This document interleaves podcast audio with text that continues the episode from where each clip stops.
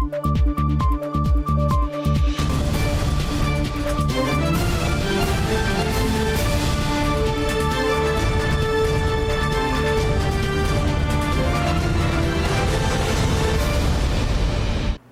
键时刻带您迅速掌握潮流趋势，欢迎您收看《财经趋势四点零》，我是赵廷玉。首先带你看到中共在上海突袭式封城，目前浦西被封，而浦东呢也没有完全解封。专家分析了中国第一季跟第二季经济成长呢将因此减少零点四个百分点。而台积电董事长刘德英首度示警，强调中国近期封城将影响消费者需求。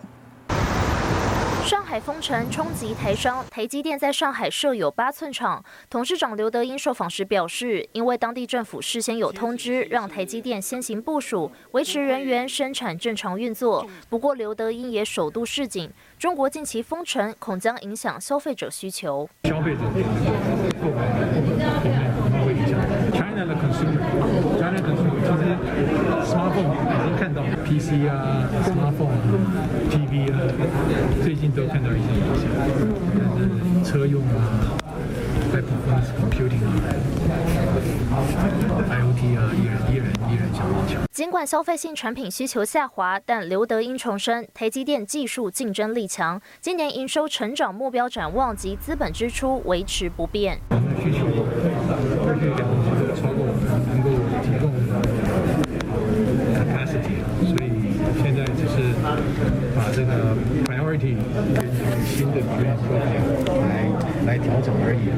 对于这个我们的年度的成长，但 capex 大概不会不会太大改变。俄乌战争加上疫情因素，加剧了原物料上涨以及通膨。刘德英表示，许多厂商都担心成本增加，到最后就是消费者承担，这是每个半导体企业直接面对的问题。从去年产业链看起来，三 C 产品的终端售价是往上涨趋势。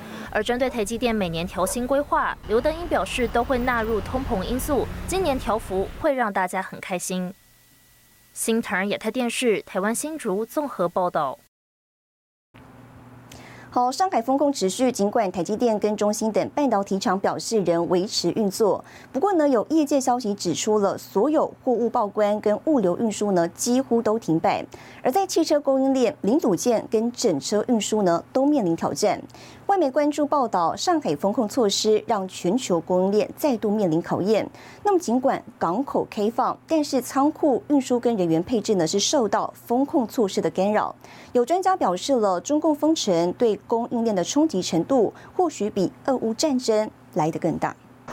上海封区封控，浦东、浦南还没解封。从四月一号开始，浦西进入为期四天的封控，地铁、公车、计程车等公共交通将全面暂停。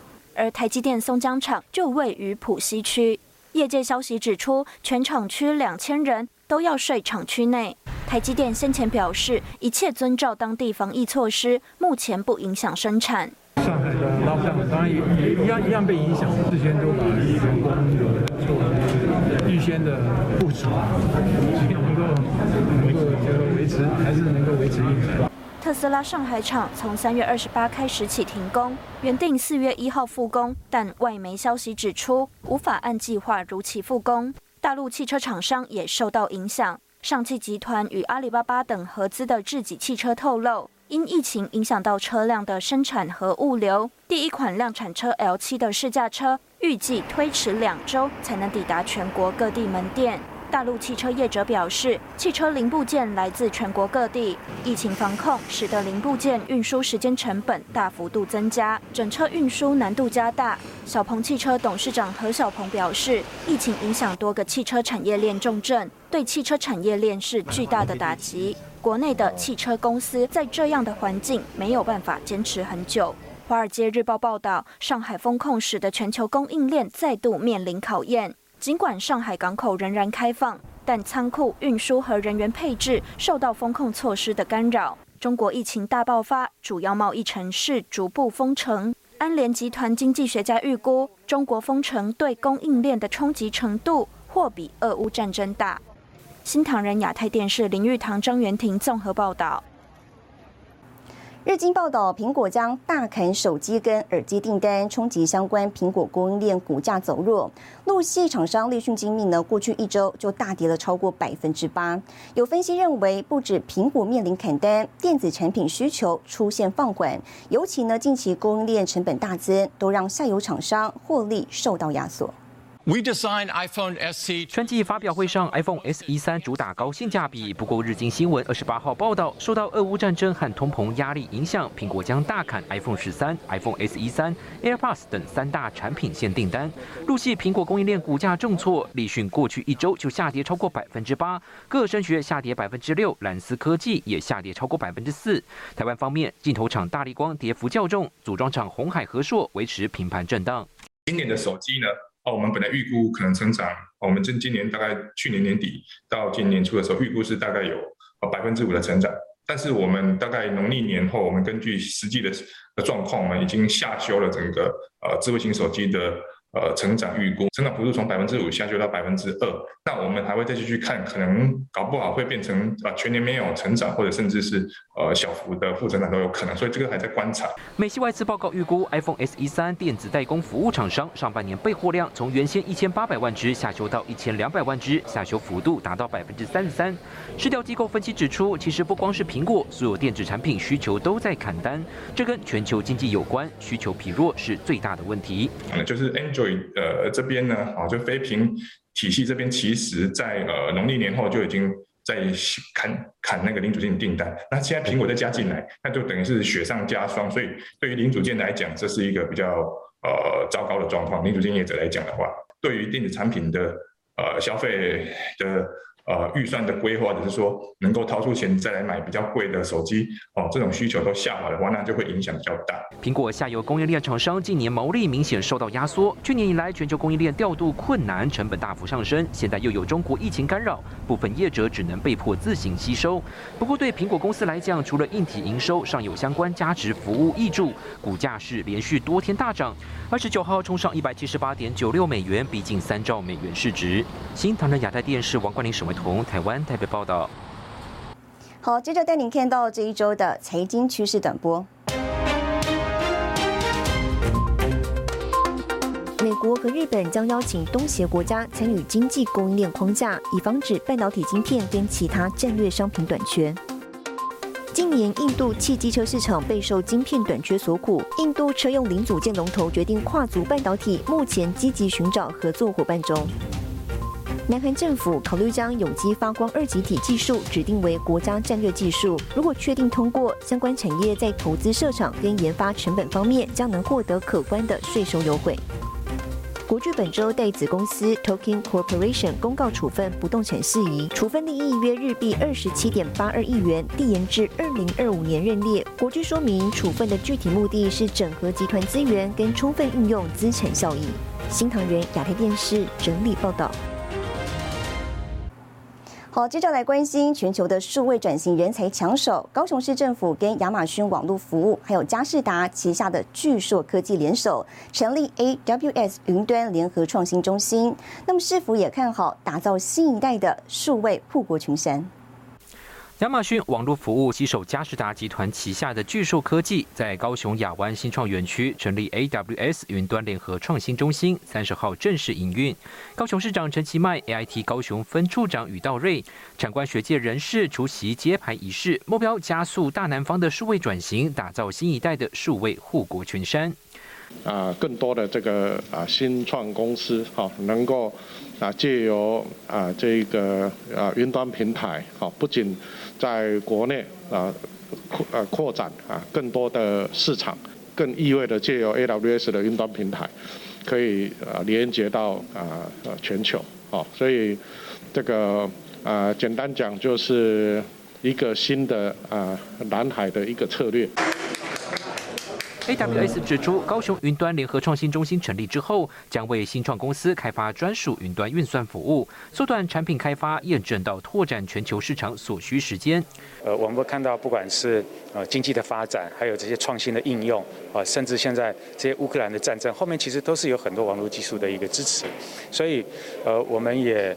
非常认同，就是说高雄的青年怎么样可以协助做在地的创业。五 G、AIoT 与半导体成为高雄产业升级转型两大发展主轴。高雄市政府也表示，将会跟大厂合作，提供五 G、AIoT 基础设施，从辅导孵化到加速企业成长，提供全方位服务。新唐人亚太电视李俊荣、沈维彤，台湾高雄报道。好，继续看到以台湾健全的健保资料为基础，国家卫生研究院呢再找来华硕跟 NVIDIA 两大厂联手，透过 AI 大数据运算，志在打造全台首座声音 AI 超级电脑，来加速台湾声音产业 AI 应用发展。启动。国家卫生研究院院长梁庚义、华硕董事长施崇棠以及 NVIDIA 全球副总裁邱立梦三强联手宣告，要打造全台首座生医 AI 超级电脑。我觉得今天的合作呢，是三方强强联手，NVIDIA 的强大的运算平台，华硕的 AI 的解决方案，啊，华硕的 AI 解决方案，然后呢，呃，国务院的很棒的能量，对台湾接下来的疫苗开发。与新药探索等重要任务能够持续有所贡献。国务院携手华硕和 NVIDIA，在既有的研究量能上，再加上 NVIDIA 最新一代的 AI 超级电脑 DGXA 一百搭配 Clara 平台训练 AI 应用软体和模型。同时，华硕提供了 AI HPC 云端平台和台智云服务，让人员在单一平台就能从事开发、测试、大数据 AI 高速运算等。五百人少，可是他因为是这个用 WGS，每一个人接很多的数据，要花要真的要分析要花四五个月。这是很难想象的。那经过这个设备之后呢，可以缩短到二十二分钟，短的时间里面能够去去进入分析、回答想当初收集数据想回答的问题，这是会我想是一个很重要的一个突破。国卫院长梁庚义表示，会购买六台 NVIDIA 的设备，华硕也会快速进驻，有望在今年就启动生一 AI 超级电脑。新唐人亚太电视林家伟、曾新敏，台湾台北报道。马赛克新电网络成为乌克兰反击俄罗斯的利器。休息一下，我们马上回来。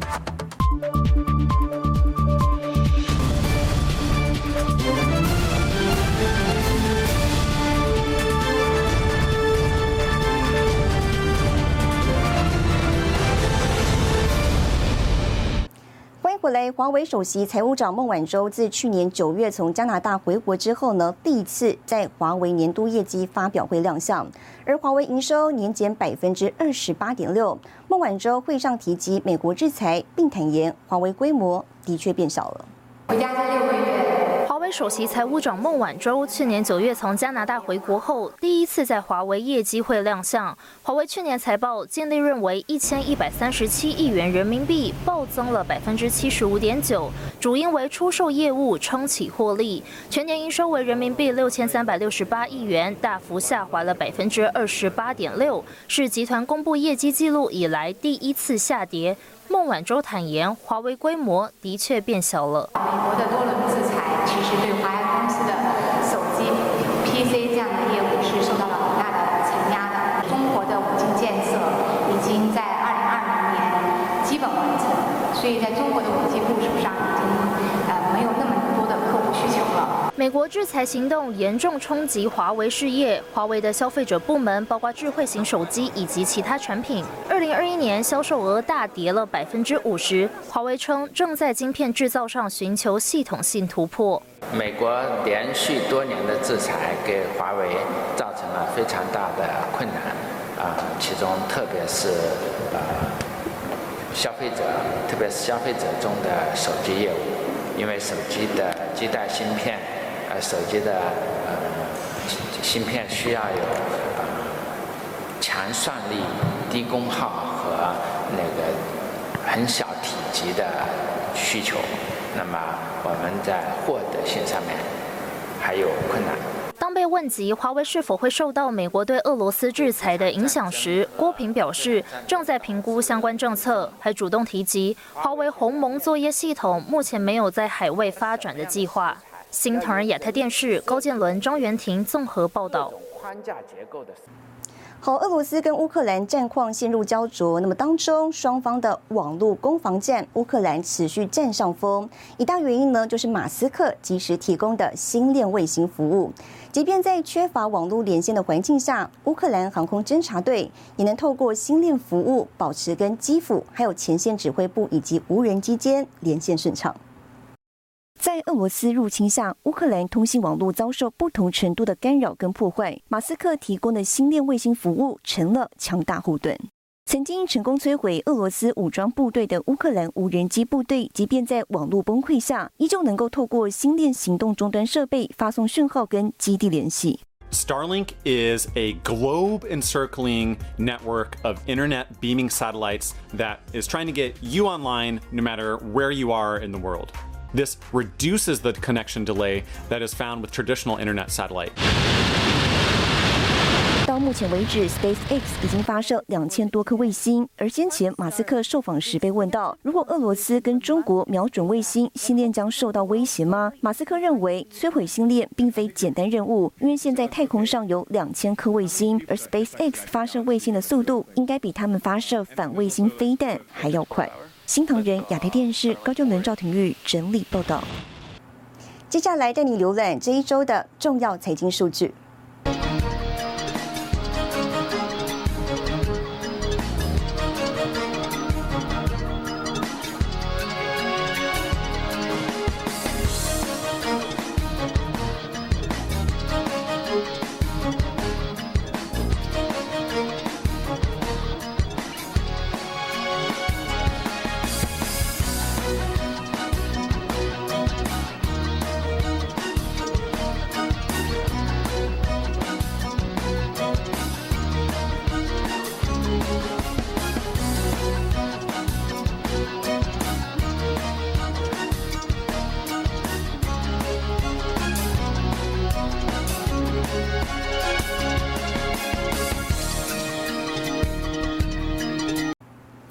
台湾电信版图近期呢从五雄变成了三强鼎立，远传呢吃下亚太，那么台湾大哥大并购台湾之星，台湾大总座林之诚宣布结合社气流跟 AppWorks 等跨领域专家，帮助地方创生团队圆梦。他说呢，往后的时代，电信业比的将不只是消费市占。按下去，是的，出现了。超快手速按出千次百元，共十万的捐款。台湾大哥大总经理林之成成为银色大门长辈送餐服务 APP 首位捐款人。台湾大新专案帮助地方创生团队圆梦，挹注两百万的经费，协助新创团队研发出银色大门 APP，串联送餐服务和长照资源。给这个呃公益团体或者 NPO、NGO 捐款的话，那它可能发挥的是一次性的效果。但如果你能够用科技力赋能他们哦，帮他们建制平台，或者是呃能够帮他们把整个技术的呃能力再提升的话，那你可能创造这放大效果可能是十倍、一百倍。不止公益创造放大效果，台湾大去年底宣布并购台湾之星，要来抢攻台湾五 G 电信，同时保证会让台湾之星既有用户走完合约。不过台湾之星却在近期持续积极揽客，对此林志成回应：目前两家公司还是各自独立，无法评论台湾之星的行销。五 G 的时代，可能台湾的电信业，呃，可能最后会变成。呃，四家甚至三家，这是大家可能不不需要意外。在往后的时代，可能呃，电信业比的不是这个纯粹消费者这边的市占目标啊。我想，我们比较呃，现在比较在意的是我们整个呃未来的三五年营收成长的目标啊。林志成认为，五 G 成本提高，吃到饱价格不变，让经营更加困难。电信业剩下三家不意外。而除了五 G 挑战，企业还有因应近零碳排再生能源问题。整个台湾呃要往这个净碳排走，比较主要的问题并不是我们企业有没有意愿，而是台湾整体的这个绿能的供给不足。那这也不是只有台湾的问题，全世界问题。其实，呃，全世界如果台湾一个国家，呃呃自独善其身，其实别的国家如果没有往净碳排走，也是没有用的。林之成期待台湾规划的近零碳排目标可以提早达标，也提出台湾大七成自建投资、三成采购的绿能策略，希望达成二零四零前百分之百使用再生能源。新唐人亚太电视林玉堂、曾新敏，台湾台北报道。楚网赢国家队开业，中华电全联异业结盟。休息一下，马上回来。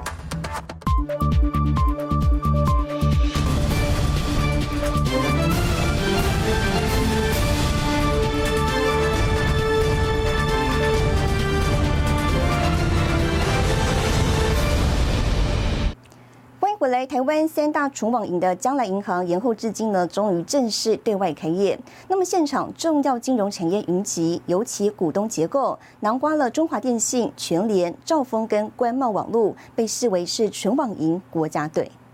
二一，迎向将来，即将开启。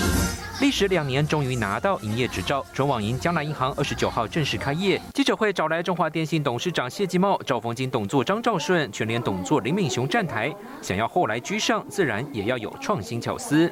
传统银行账户呢，都是由银行来帮你选账号。不过现在有业者呢推出账户自由选，像是手机号码、结婚纪念日都可以成为专属的独一无二个人账号。首创账号自由选服务，五二零一三一四六六六八八八之类的热门账号，当然早就被抢光。要比拼。其他对手加码寄出优惠，除了一年期定存百分之一点五，刷卡回馈百分之五，转账六十六次优惠，同时加码百分之六点六六的利息 N 倍券，更大特色就在跨域结盟。呃，这部分我们还要跟这个香港银行再谈谈看。不过我想彼此的客户都会是互相希望互相导客啦，哦，彼呃创造彼此的客户。前年他有大概一千多万的会员，所以我希望说我们前支付。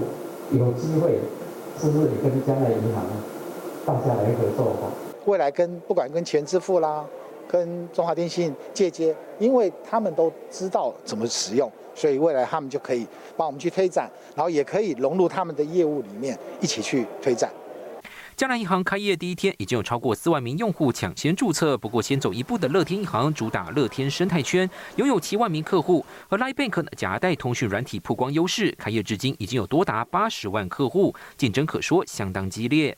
透过股东签建立生态圈，这是我觉得我们第一个很大的利基。我们目前定定的目标是这样子啊，就是在两年内达到百万的客户，然后四年呢能够损益平衡。被视为兼具电信、金融、零售通路优势的纯网银国家队正式开张。中华电和全联各自拥有千万名使用者，带来的合作综效也让外界高度期待。新台电视曾一豪、沈维彤，台湾台北报道。好，进入后疫情时代，民众生活样态跟消费模式呢都跟着改变。全家拓展第四千间店，智慧应用启动零售新亮点。而 Seven Eleven 也拼创意、拼差异化。台湾二零二二年零售产业竞争激烈。疫情之下呢，零接触成为民众的需求，就有超商推出了餐点智取柜。午餐休息的时候呢，免排队、免等待，来到超商，热腾腾的便当拿了就可以走。多元服务不止这样，同时也引进了双温寄取柜，民众可以自行寄货取件，打造社区化消费。第四千家店，希望可以给大家一种新的使用便利商店的方式，瞄准的就是消费者这种虚实双栖，然后希望就近去购物跟取货这样的一个需求。全家的第四千家店以智慧出发。同一超商 Seven Eleven 也持续导入科技，无人超商已经有五家，整体总店数超过了六千四百家，逼近全家、莱尔富、OK 超商其他三大超商的总和。同时间呢，小七联名知名 IP 打造的主题馆也开幕了，就在全家第四千间店相隔不到一条街的距离，超商间比拼意味浓厚。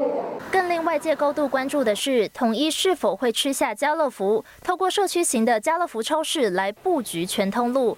竞争对手全联目前有一千零八十家店，并与全家携手合作电子支付。如果再加上收购大润发，总店数有望提升。整个便利商店产业呢，我们这个店铺非常的密集，提供给消费者的这个便利，其实还是一个非常重大的一个优势哈。所以其实我们这几年来，其实每年开店大概都有开到至少两百家。接下来呢，我们大家也会以这样的一个步伐持续来做展店。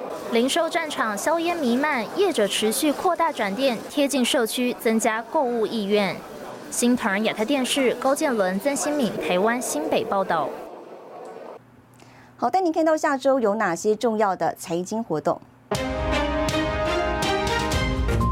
四月五号，澳洲央行宣布利率决议；四月五号，Google 赴美挂牌；四月六号，印度央行召开货币政策会议；四月七号，美联储公布会议纪要。